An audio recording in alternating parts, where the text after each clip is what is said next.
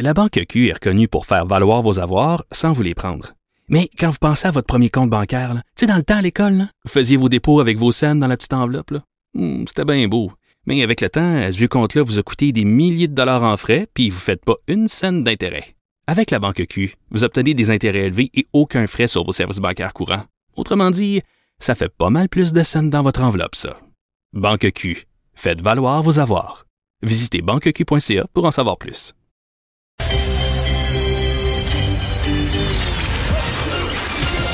Jean-Charles Lajoie.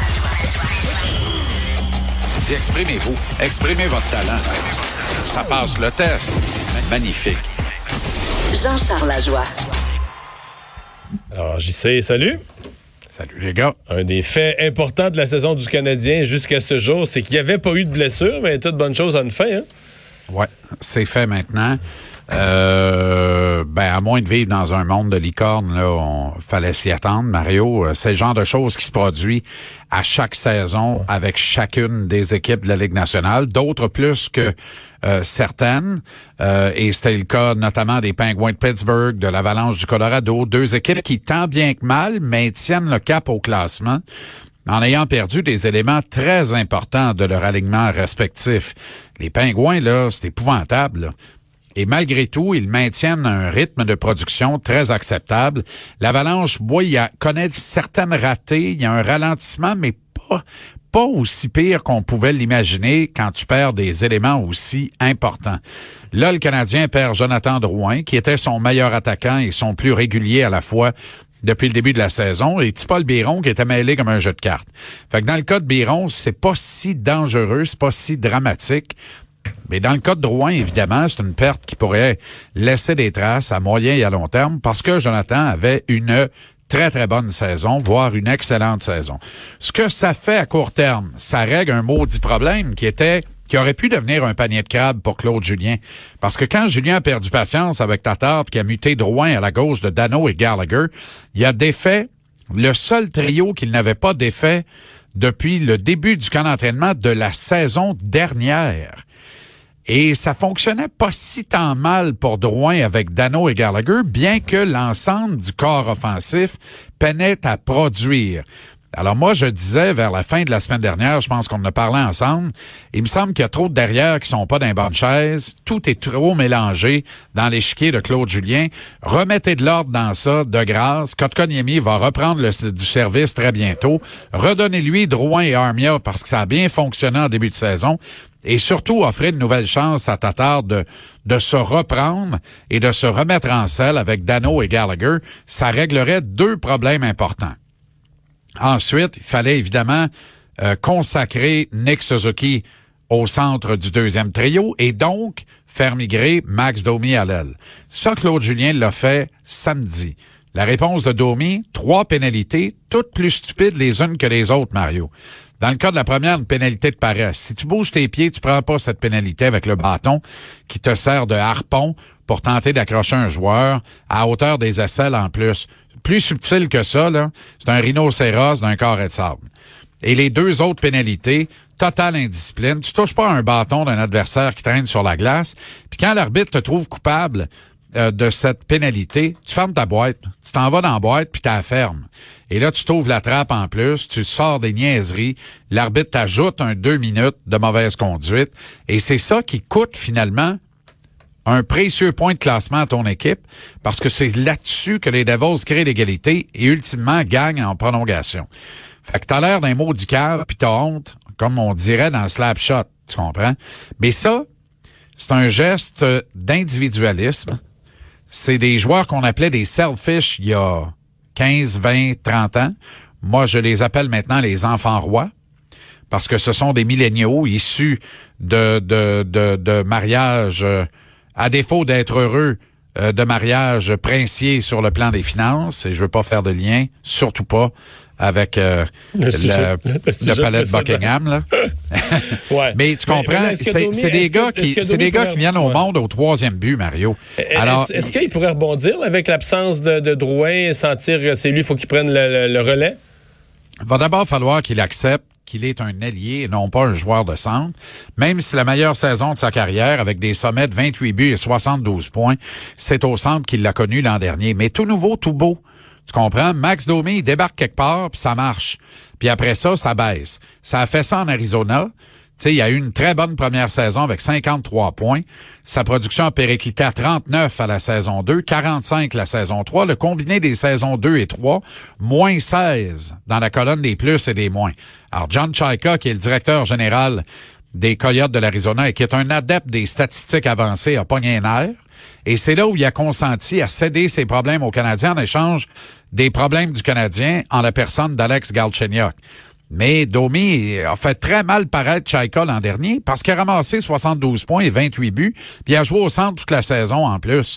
Mais là, clairement, écoute, son meilleur score, je pense, c'est 47% dans le cercle des mises en jeu au cours d'un même match depuis le début de la saison utilisé au poste de centre. Fait que si t'es pas capable de gagner au moins une mise en jeu sur deux, c'est déjà symptomatique, c'est déjà annonciateur d'un problème. En plus, c'est un joueur qui joue avec des œillères, donc qui a du mal à repérer et ainsi mettre en valeur ses alliés. Donc, il ne fait pas le travail du grand frère. Le leadership euh, doit accompagner un joueur de centre. Tu dois t'assurer de rendre tes alliés heureux. C'est toi qui es le leader de ton trio. Domi a de la misère à faire ça. Alors, on va le confier à un jeune de 20 ans, Nick Suzuki, qui, lui, dans le cercle des mises en jeu, va très bien. Et en termes de production également, il y a un flair ouais, offensif mais là, lui, il y a un sens du jeu. Je regardais les deux matchs. Oui. Sais-tu quoi? Il a souvent même pas l'air vraiment de travailler. Tu sais, on a vu le, le, pour moi l'autre exemple c'est Scott Gomez là, qui promenait à rondelle, promenait à rondelle, promenait à rondelle comme la madame promène son chien, mais tu sais qu'il y avait pas de but, pas de passe, il se passait, il arrivait rien au bout de ça là.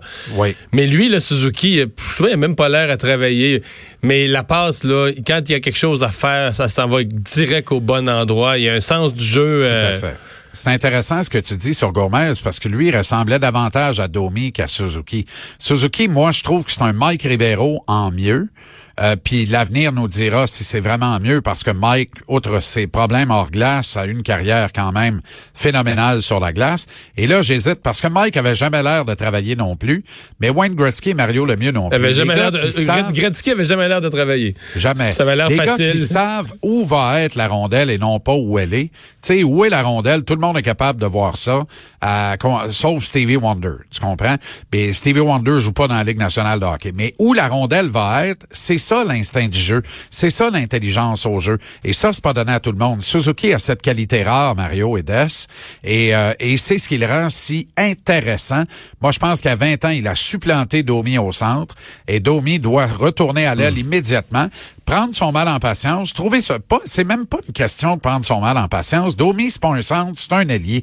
Alors qu'il joue à l'aile au niveau de la Ligue nationale, qu'il se reprenne en main, s'enlève les doigts dans le nez, ce- que- qu'il bouge ses pieds, qu'il se remette au travail, parce qu'il y a un nouveau contrat à négocier l'été prochain.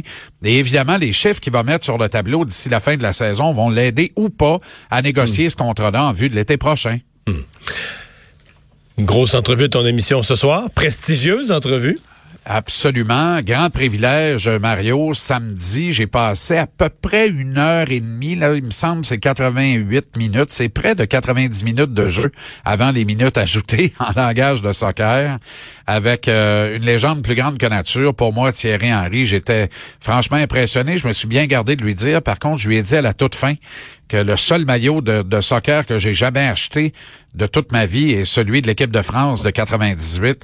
Euh, bien sûr, celui de Thierry Henry, euh, qui avait euh, mené les troupes de, de trois buts seulement, mais trois buts extraordinaires. Meilleur buteur de la France lors de cette Coupe du Monde qu'ils avaient, qu'ils ont remporté en 1998. Et euh, l'entretien intégral fait quoi? À peu près 37 minutes. Elle sera mise en ligne au tvrsport.ca et sur TVA Sport À 19h ce soir. Un petit condensé très, très bien emballé par euh, l'excellente Mélanie Leclerc sera présenté sans pause, sans interruption publicitaire pendant 30 minutes à compter de 18h20 ce soir. Et il y a aussi eu des inédits parce que tu sais comment ça marche? Une fois que l'entrevue était terminée, euh, Mélanie voulait faire du piétage. Alors, elle a demandé qu'on prenne une marge dans les installations et Thierry Henry a demandé que nous demeurions euh, avec les, nos microphones pour les besoins de la marche. Et la discussion s'est poursuivie. Et lorsqu'il s'est arrêté devant une fenêtre pour regarder le terrain enneigé du stade Saputo, euh, il a été euh, très éloquent sur le rapport des joueurs, peu importe leur statut, avec les groupes de supporters, les supporters de l'équipe, comment euh, les joueurs ne sont rien sans d'abord et avant tout les supporters. Et ça, on entend ça rarement de la part des athlètes, mais dans le soccer, on l'entend davantage. Alors, il faisait bon d'entendre un gars plus grand que nature qui a joué dans des stades de 80 000 places, euh, être ébahi devant un parc de 20 800 sièges et la neige qu'il recouvre et dire que c'est impératif d'avoir un traitement euh, euh, cohérent et un traitement de réciprocité avec les supporters de l'équipe. Et quand on est allé dans le vestiaire, autre inédit, là, il a été euh, encore plus éloquent sur le rapport du vestiaire d'autrefois, qui était un véritable sanctuaire, avec le vestiaire d'aujourd'hui, où tout le monde est invité. Suffit d'être abonné à l'Instagram, au Facebook ou au compte Twitter de l'un des joueurs de l'équipe. Il dit là, ben évidemment, on peut plus mettre de carton ces murs avec des plans stratégiques parce qu'ils peuvent se retrouver sur Instagram malencontreusement. Alors c'est autre chose. Il dit avant, les joueurs entraient dans le vestiaire et continuaient de discuter sur ce qui s'était passé dans le match. Aujourd'hui, ils entrent dans le vestiaire et ils regardent leur téléphone cellulaire, leur appareil portable.